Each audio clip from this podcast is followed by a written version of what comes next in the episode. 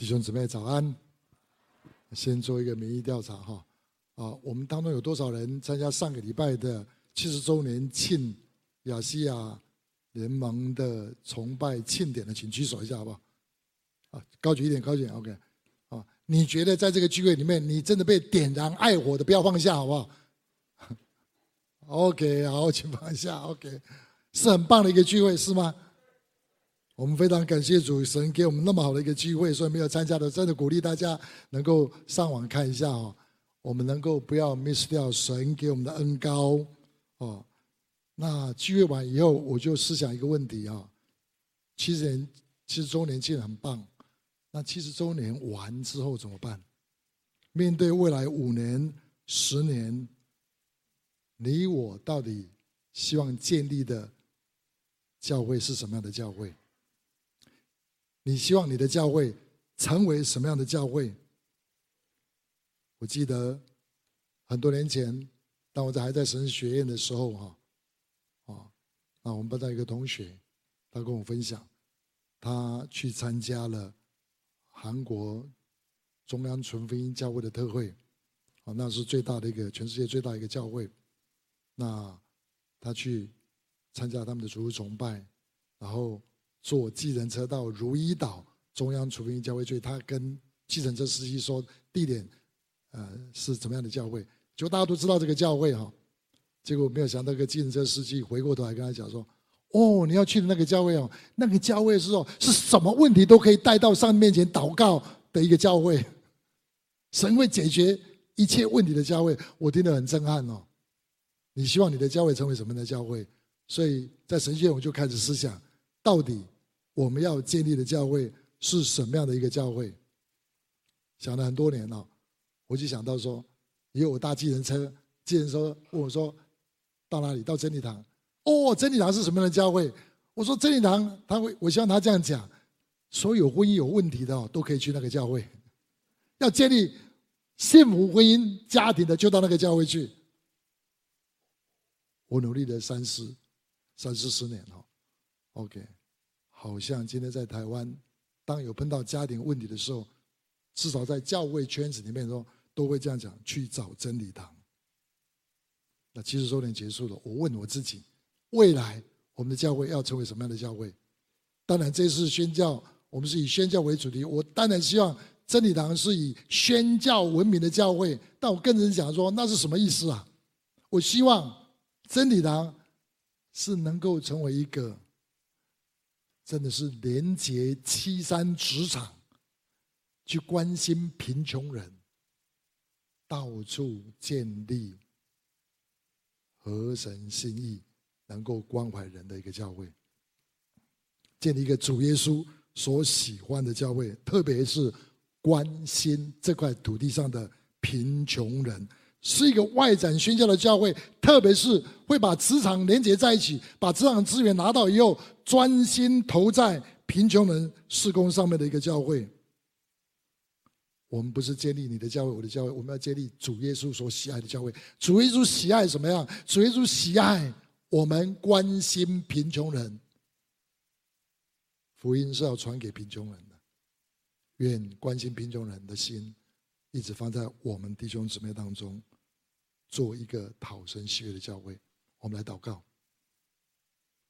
天父上帝，今天我们在这边来听你的话语，求你借着以赛亚书继续对我们说话，让我们走在你的心意里面，建立一个合你心意的教会，祝福你的百姓在这边都蒙恩典，不管在实体在线上都蒙恩典。我们将祷告祈求，奉耶稣基督的名，阿门。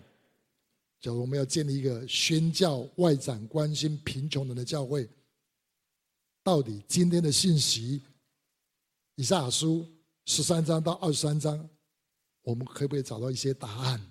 以赛亚书十三章到二十三章，大概是以赛亚书里面最沉闷、最枯燥。我读到圣经，常常想把它跳过去的一段圣经。但是这段圣经很重要，虽然枯燥困难，但是我们弄懂了以后。就大概比较能够回答今天早上我提出来的问题。我们要成为一个宣教的教会，需要注意的两个大重点，两件事情是很重要的。我觉得有两点信息要跟大家分享。第一点我们要知道的是，以上书十三章到二十三章在到底在讲什么？他是在对列国发预言啊，这些都是伤害以色列人的仇敌，周围的国家。但是上帝对他们发预言，就是反对以色列的这些国家，上帝对他们发预言。那在这边有两个很重要的信息，希望我们能够抓到。第一个，我们要注意的是，上帝为什么会对这些他们的仇敌发预言呢？上帝要对以色列百姓、对万国列邦都讲说。上帝不只是以色列上帝，上帝也是万国万民万邦的上帝。上帝是以色列人上帝，所以对以色列人发预言，他责备他们，提醒他们，他也安慰他们，鼓励他们，目的是要拯救他们，要他们悔改，把弥赛亚赐给他们，是不是？以赛亚书的信息主要是这样子。同样的，神也是一样，对万国万邦发预言。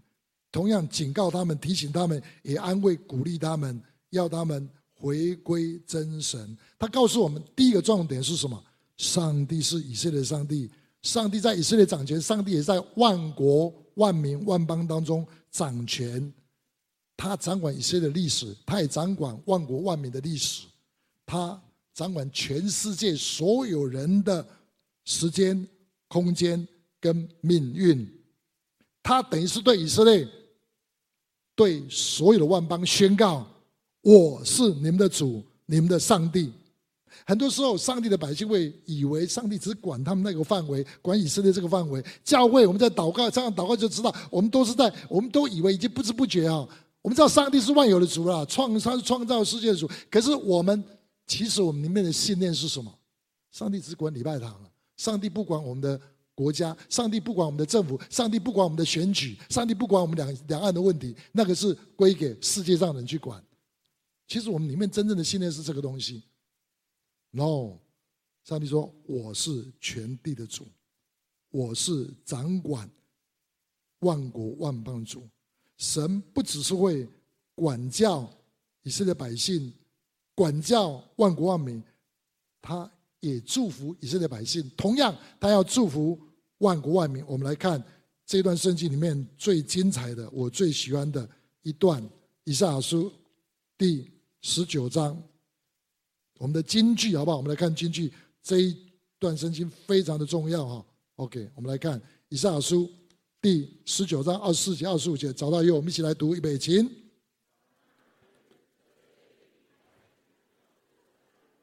使地上的人得福。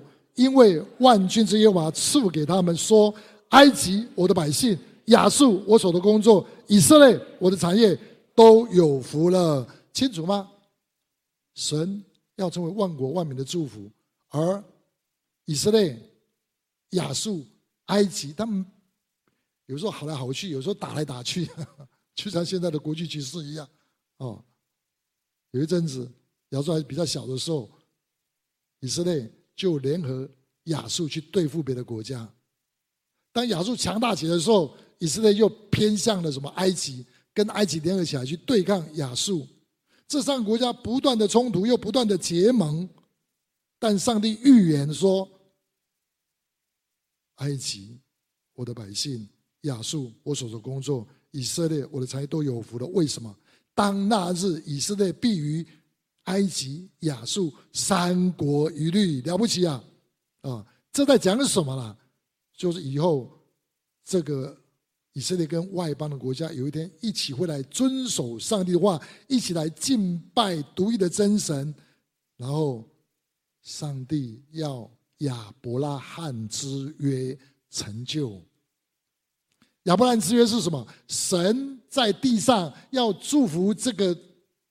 这个全地的百姓，他最先是拣谁？拣选一个民族，拣选一个国家，啊透过这个民族国家，不是他们特别了不起，而是要透过他们怎么祝福万国万民。这就是创世纪十二章所说的亚伯兰之约。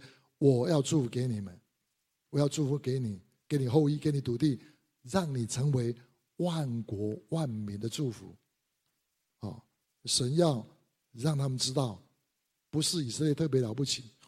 神先拣选了他们，要透过他们去祝福万国，祝福万国万民，才是上帝永恒的心意。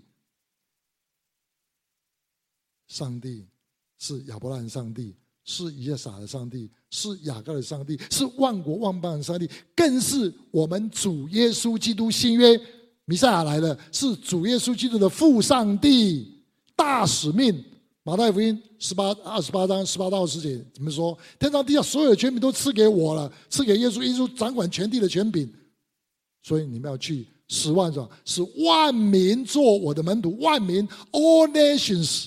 所有的国家，神不是门训这个那个那个这个人个人，他门训列国诸邦，他把每一个国家转换得到亚伯拉罕，神给亚伯拉罕，神给以色列民族以色列国家的祝福。上帝的祝福从旧约到新约都是一致的，我们的上帝是祝福万国万民的上帝。今天我们要成为一个。宣教的一个教会，第一件事情，我们一定要有这样的信念，不要只是有那个观念。我们一定要知道说，神祝福我们，我们没有比别人更好，我们也是跟别人一样，都是罪人，没有罪，没有一人，连一个都没有。以色列百姓犯了一个很大的错误，他们以为他们是天之骄子，所以他们就忘记了万国万民，他们只是注意自己，注意自己，注意自己，跟华人差不多，中国。以自我为中心了，我们都是这样的，哦，都是这样子的，我们都只注意自己，所以神容许以色列国灭国，要他们悔改，所以福音就先到了外邦，有一天会再到以色列，全世界悔改，耶稣就来了。今天我们要知道，当我们不注意神的呼召跟命定的时候，我们会失去神同在的祝福。可是，当我们注意到神的心意在万国万民的时候，神一定会祝福我们的。我记得很多年前在旧堂的时候，至少三三十年以前，有一天有个弟兄跟我讲，他的舅舅哈要离开真理堂，哦，他从别的宗派来到我们当中聚会三个月，说要离开。我说为什么？他说：“你们真理堂很好，可是你们真理堂讲的都讲哇亲近主啊，彼此相爱啊。可是我们从来没有注意到你们关心到我们国家社会。”我说：“开玩笑，我管弟兄姊妹的食衣住行娱乐，我牧师就牧师的不已经牧养的不得了啊啊！吵架啊，什么东西都要管的，还管到那么大，我们管不到，那是国家的事情。可是回去我发现，我觉得这个人他有他宗派的背景。”但事实上，他讲的有道理。当我们不注意这块土地的时候，注意这块土地会把我们吐掉。摩西五经是这样讲。当我们不关心这个土地的贫穷人的时候，我们以为那个不关我们的事情的时候，我告诉你，教会会失去神的同在，像以色列一样。所以，十八世纪我们新会的一个支派叫莫拉维亚弟兄会，真是棒啊！金针多乌啊！他每次建立小组，他们建立二十四期的祷告，我们在学他们。二十四期祷告，祷告什么？不是为自己，为自己，他们只是为万国万民宣教来祷告，注意万邦。有些教会很小，一百个人已经拆出很多宣教士出去，他们有一百年的时间，二十四期，这是我们的榜样见证。今天我发现，不管是教会，甚至不管是小组，只注意自己、自己、自己的人。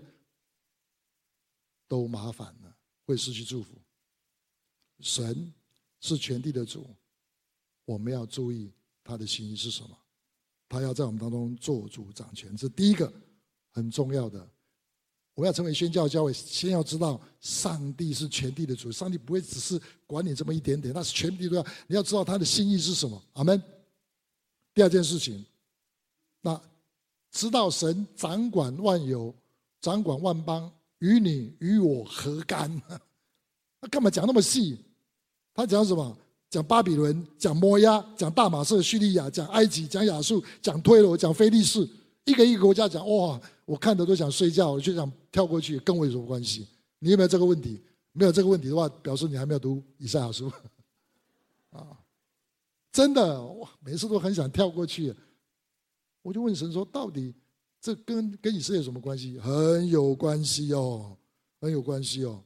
啊，有两件事情非常重要，直接跟你跟我有关系，跟以色列百姓有关。第一个，上帝要鼓励安慰以色列百姓啊，安慰鼓励一下什么意思？这些都是他们仇敌哎，一天到晚欺负以色列的国家哎。上帝要以色列的百姓说：既然你们知道我掌权，你们就不要怕他们，不要恨他们。什么意思？怕他们，因为他们拳头大嘛，对不对？所以以色列就忙着连接这个，连接那个，结果东连西连还是一样亡国，因为他们不不依靠上帝，在害怕的时候就不依靠上帝，而且恨那些人呢。恨那些国家，因为他们欺负以色列，欺负太厉害了。哦，神说不要怕他们，也不要恨他们。我是施行公义审判的主，我是施行救恩的主。你把他们交给我吧。上帝讲那么多那么多，对不对？那些人一个国家一个国家一个国家，神施行审判是告诉我们说，恶人都在我手中，你们不要害怕。你们的冤屈我听到了，我一定会。处理他们，所以亚述过去了，巴比伦过去了，波斯过去了，罗马也过去了。亚述是神手中的杖，要来刑罚不听话的以色列百姓。可是亚述很骄傲，神就刑罚他。神是公平一致的，神对以色列、对外邦都标准一致。我掌权，你不要怕他们，不要恨他们。很多时候我们觉得说，上帝到底你看见没有？他们欺负我，哎，个人也是一样，就好像。家里的小朋友在吵架，就觉得爸爸妈妈眼瞎不公平，有没有？你们问你家小朋友，爸妈偏心呐，偏心呐，是我们心偏还是爸妈心偏？爸妈眼睛是雪亮的，上帝的眼睛是雪亮，他看得很清楚，他看得很清楚，他会施行拯救。你们要把你们的国家交给我来处处理。所以约拿看到亚述气的，那亚述尼尼微欺负以色列人，他很残暴啊。上帝说：“你去对亚述传福音，我才不要哎！就上帝要他往西，他往东跑。为什么？他仇恨亚述人。我告诉你，今天有没有发生在我们当当中？有。我听过一个宗派的领袖说，他们教会里面就有人哦，不肯向中国传福音，说他们不配，恨中国人，传道人呢。同样事情也是发生在我们当中。”我们不知道神掌权，我们就不知道把这些对我们不好的人交给主。看到美国人越来越生气，卖我们那么烂的武器，用我们那么多钱，他们在搞什么？啊！这就是没有义人，没有义国，连一个都没有。你要有这个相信，但是神掌权，神掌权，神自己会处理他们的，你不要自己跳出来处理。你不必要跳出来处理。当我们谦谦卑卑的寻求神的时候，神自己会出手。凡咒诅以色列百姓的，神就会咒诅他们；凡祝以色列百姓的，神会祝他们。所有历史都是这样，没有例外。凡咒诅以色列百姓、杀害他们的，没有一个好下场的。同样的，今天你也是亚伯拉罕的后裔。谁对你不好，就是对上帝不好，敢不敢这样讲？都不敢讲。神看得很清楚啊，谁咒诅你，他要受咒诅。只要你按照神的原则交给主，交给他按公义审判主，在公司里面，在家里面，你觉得人家都对你不义，我告诉你，你像一只羔羊，依靠主，神会为你说话。你自己为你自己说话，上帝就不说话；你自己不说话，上帝会为你说话。我太过这样的经历了啦。我不说话，神就说话，基本上是这样子。我们都乱讲话，上帝说好嘛，你要讲，你自己就去做就好了。但是我们的神是这样的上帝，所以我就想到有一个美国牧师，青少年的，他带了一个青少年女孩子归主，哦，归主以后，她是交鬼的一个女孩子，是一个女巫，是一个女巫哦，哦，那他信了主以后，他就跟他牧师说，我在做女巫的时候，我们女巫界都有一个。不成文的规定，少惹那些敬虔会祷告的基督徒。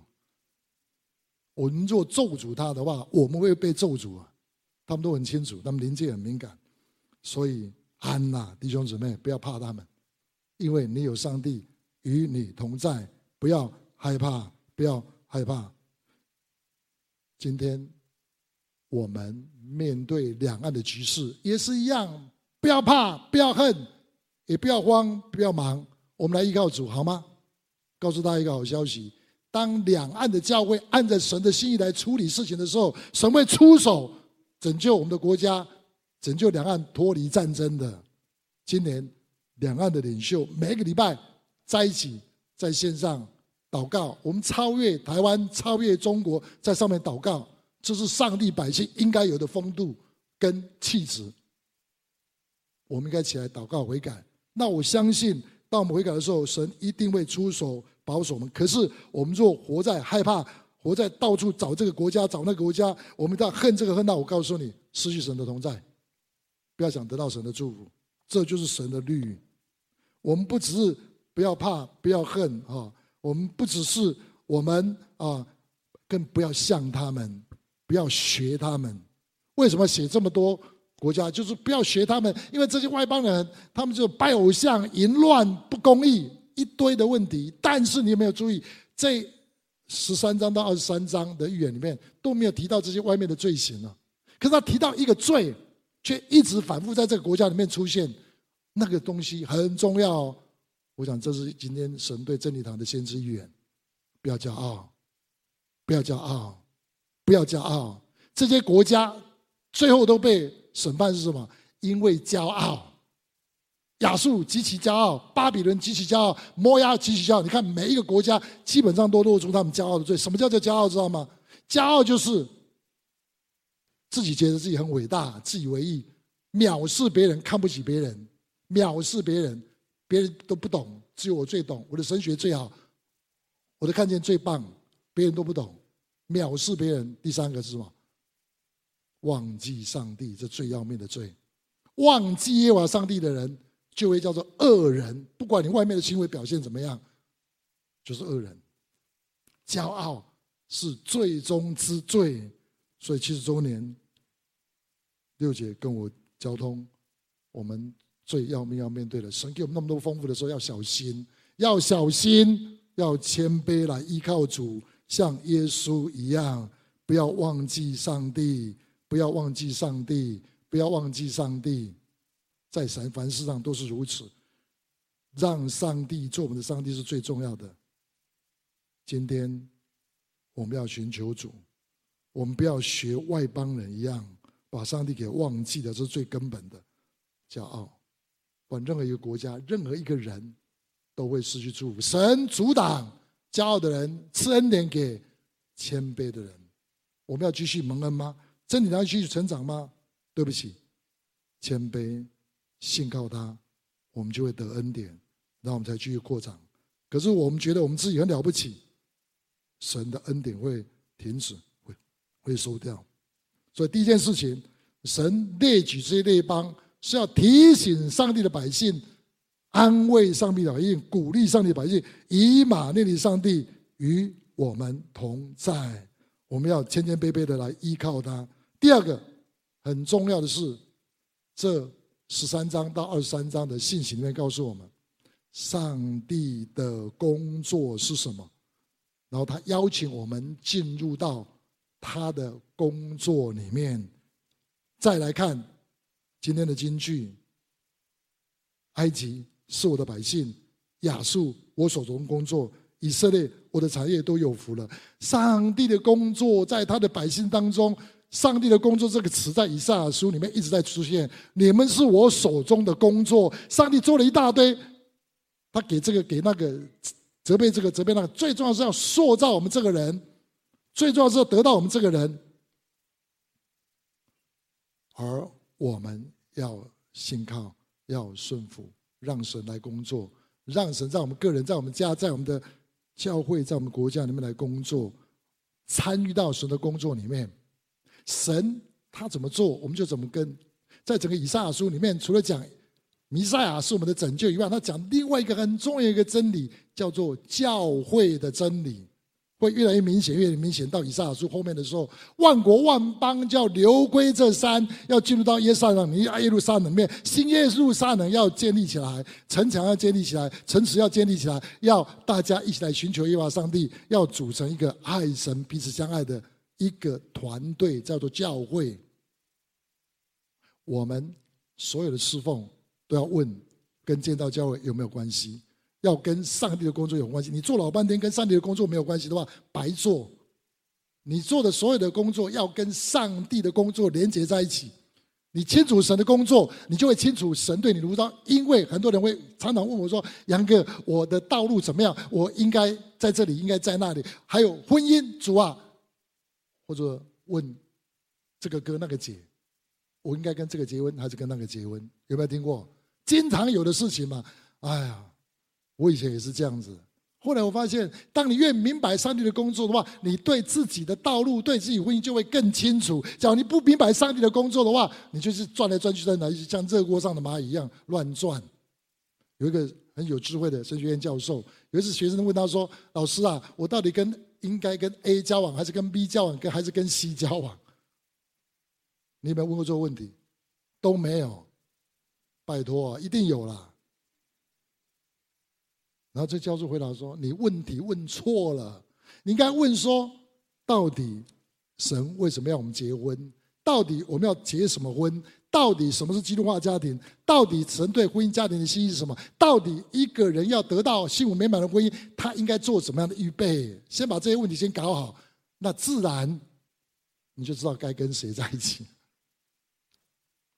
你大的东西没有搞好，你怎么能够处理你自己小的问题呢？”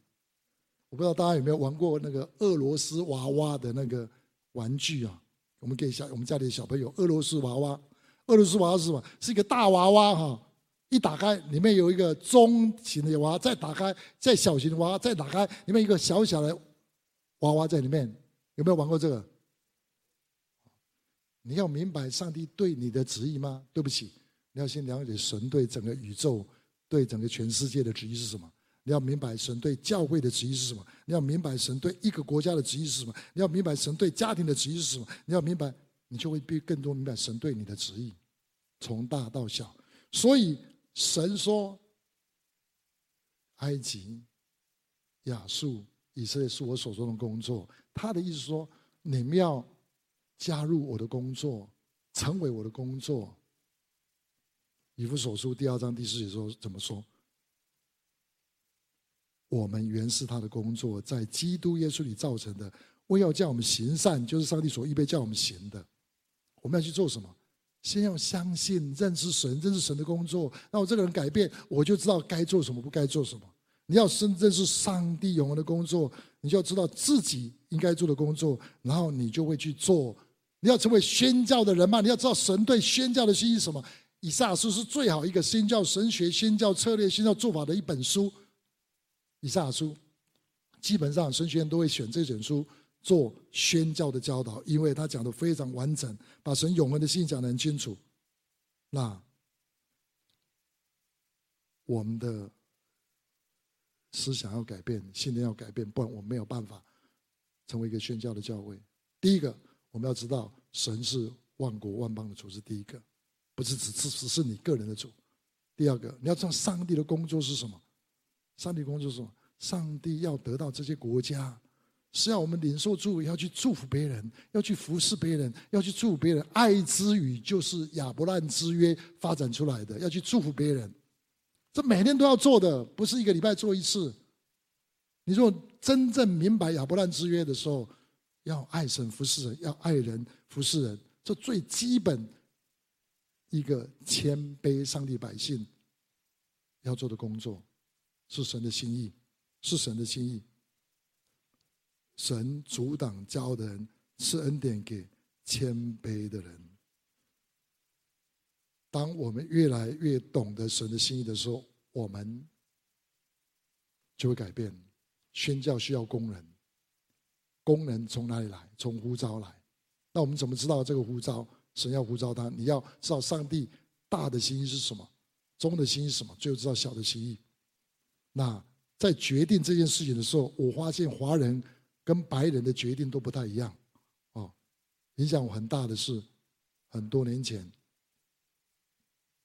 有两个年轻人，一个是加拿大，一个是美国的弟兄来到台湾宣教，那他找我约谈，我劈头第一个问说：你们有没有神清楚的呼召？很属灵啊，你有没有神清楚的呼召才来？他们看着我，觉得不听不懂我的问题了。我说：你们要好好寻求神哦，一定要奉差遣才能够来传道哦。那个加拿大来的那个年轻人很有意思哦，我看只要二十出头波吧，清楚。马太福音二十八章十八到二十节就可以了。哇！我那一天跟他学了一课。我们寻求都是什么？我们的寻求的方式是什么？啊，主啊，你更多跟我显现呐，你给我，我才敢出去。他不是，他清楚了，他就先走了。我就想到我的师父傅立德牧师，他怎么做传道人？要不要听？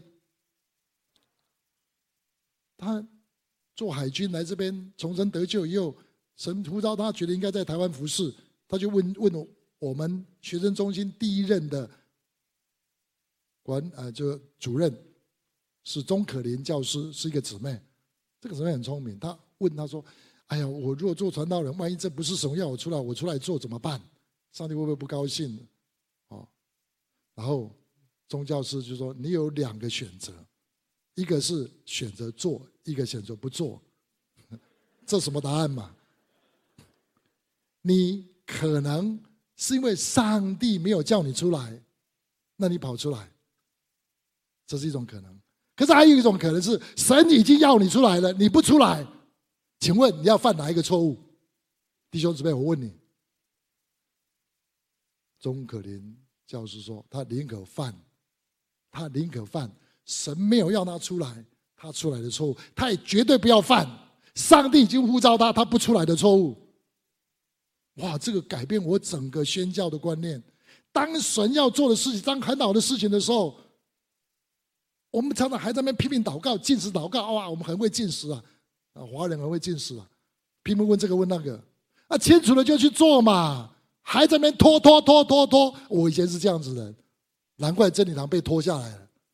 真的，一九九零年的时候，有一个姓苏的，不是苏泽民，叫苏一章，他跟我讲：“杨哥，你要出去，你不出去，真理堂的宣教做不起来。”你知道，我很很不喜欢坐飞机，我很不喜欢跑外面的，我最喜欢跟弟兄姊妹爱的团契。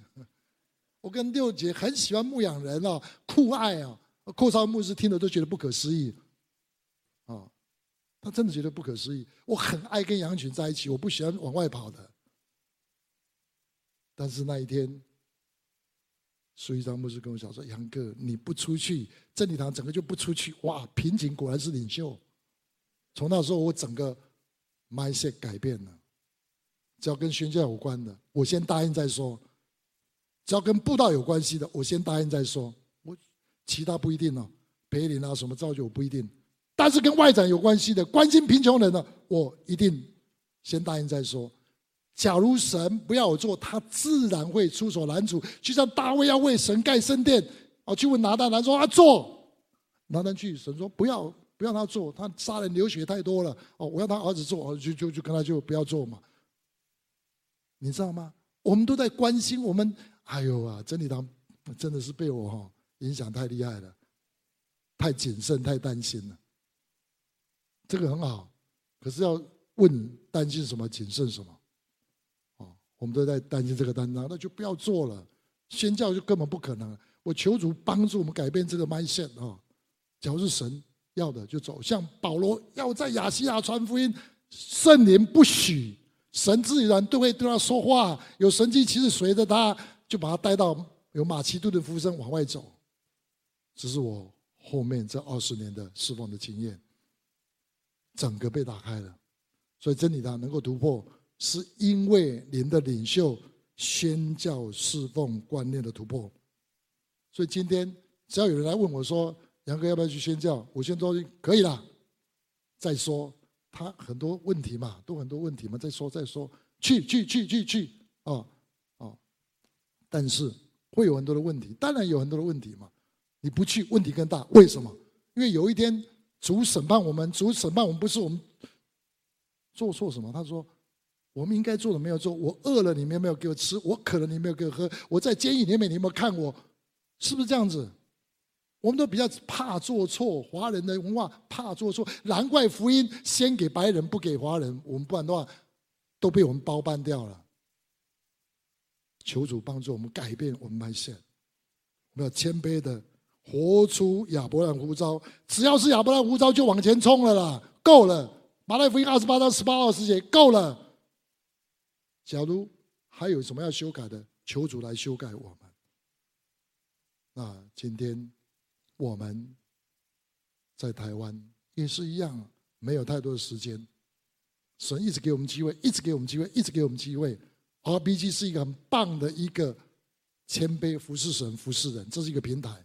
神给台湾特别的礼物，我们要把这个分享到列国，现在已经开始影响全世界了，你知道吗？我一答应。人家要我去吉隆坡开那个宣教会，很忙啊，在这交接的时段怎么办？我先答应再说。答应去了以后就回来，就影响整个台湾，你了解吗？不要顾前顾后，瞻前瞻后。神要你去做宣教侍奉，他自然会告诉你怎么做，不要担心。那问题是，我觉得最大是因为我们怕吃亏。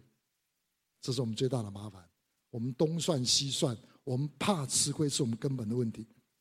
RPG 是让我们走出自我为中心，以神为中心，以服侍为宣教为中心的一个神给这个时代台湾教会一个宝贵礼物，要跟众万国万民分享最好的一个礼物。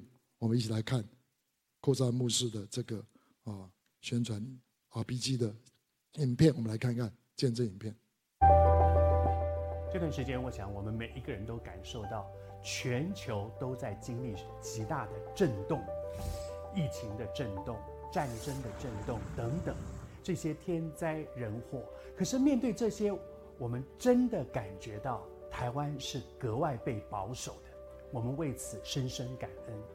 但是许多神所重用的仆人、使女，也不断的在提醒我们。不可以不知不觉，我们必须要预备自己来面对这许多的震动。那么，应该怎么样来预备呢？最重要的一个预备，恐怕是基督徒我们灵魂苏醒，然后我们可以跟随主的脚踪行。那么，神正在做什么呢？RPG 复兴祷告小组，神。很特别的，把 RPG 赏赐给我们，而且在全台湾从北到南，从东到西烧起了一个祷告的火，这是神正在做的事情。求主帮助我们，让我们能够整合所有的 RPG 的祷告小组。那么，怎么样能够把大家连接在一起呢？在这个关键的时刻，RPG 的复兴祷告 App，在这个时候，神把它赏赐给我们。我们要鼓励大家，你只要下载就可以进入到这个祷告的大军里面。很多人都在问说：“哎，到底什么是 RPG 啊？”在这个 App 里面有。怎么做 RPG 呢？在这个 App 里面有。为什么要做 RPG 呢？在这个 App 里面也有。而更宝贵的是，在这个 App 当中，你会看到非常多的见证。那些见证告诉我们，透过 RPG 的祷告，怎么样在家人的关系上。有一个很大的修复，怎么样在职场的难处里面跨越这些难处？而接下来不只是在我们个人，这个 app 呢，要带领我们一起进入到一个整体国度性的以神为中心的进入复兴的这样一个 RPG，号召十万祷告大军，守护台湾，同心合意，承接使命，迎接复兴。台湾需要你。请立即下载 RPG App。台湾需要你，列国列邦需要你。我告诉你，耶稣也需要你。他邀请你进入他的工作里面。今天神在全世界正在做伟大的工作，复兴的工作。我问杨道隆牧师说：全世界哪些国家在复兴？伊索比亚就在复兴，有一个宗派，他们已经建立了二十一万的 RPG。奈及利亚在复兴，他们在推动，他们有两亿多人呐，奈及利亚人比较多，他们已经要发动一千万个学生运动，不断的训练学生领袖出来。另外一个他说台湾还有机会，台湾神给我们 RPG，台湾神给我们华人启发影片，这两个结合在一起，我们会得到许许多多的灵魂。那 RPG App，请大家务必啊扫 QR code 进去好不好？每一个人都登记。不只是说要学 RPG，而是里面有最快速的全世界复兴的信息，跟台湾有关系，我们都会放进去哦。在这里面，我们要紧紧跟随主的脚步。我们原是他的工作，在基督耶稣里造成的，为要叫我们行善，活在亚伯拉罕的智约里面，乃是上帝所预备叫你我行的。阿门。我们一起来祷告。天父上帝，我们感谢赞美你。今天你对我们传讲这最基要、最基要的真理，就是教会宣教的信息，为你的百姓都能够听得懂、听得入。你要在七十周年以后继续对我们所说的话。我继续要问大家一个问题哦：我们当中有多少人你已经参加 RPG 的？请你举手一下好不好？已经已经在里面的，请举手。OK，好，已经举手的，请务必加入 RPG App 哈。没有的更需要加进去哈，让我们一起来，让我们结合成一个祷告大军，十万祷告大军就是要三万个 RPG 小组啊。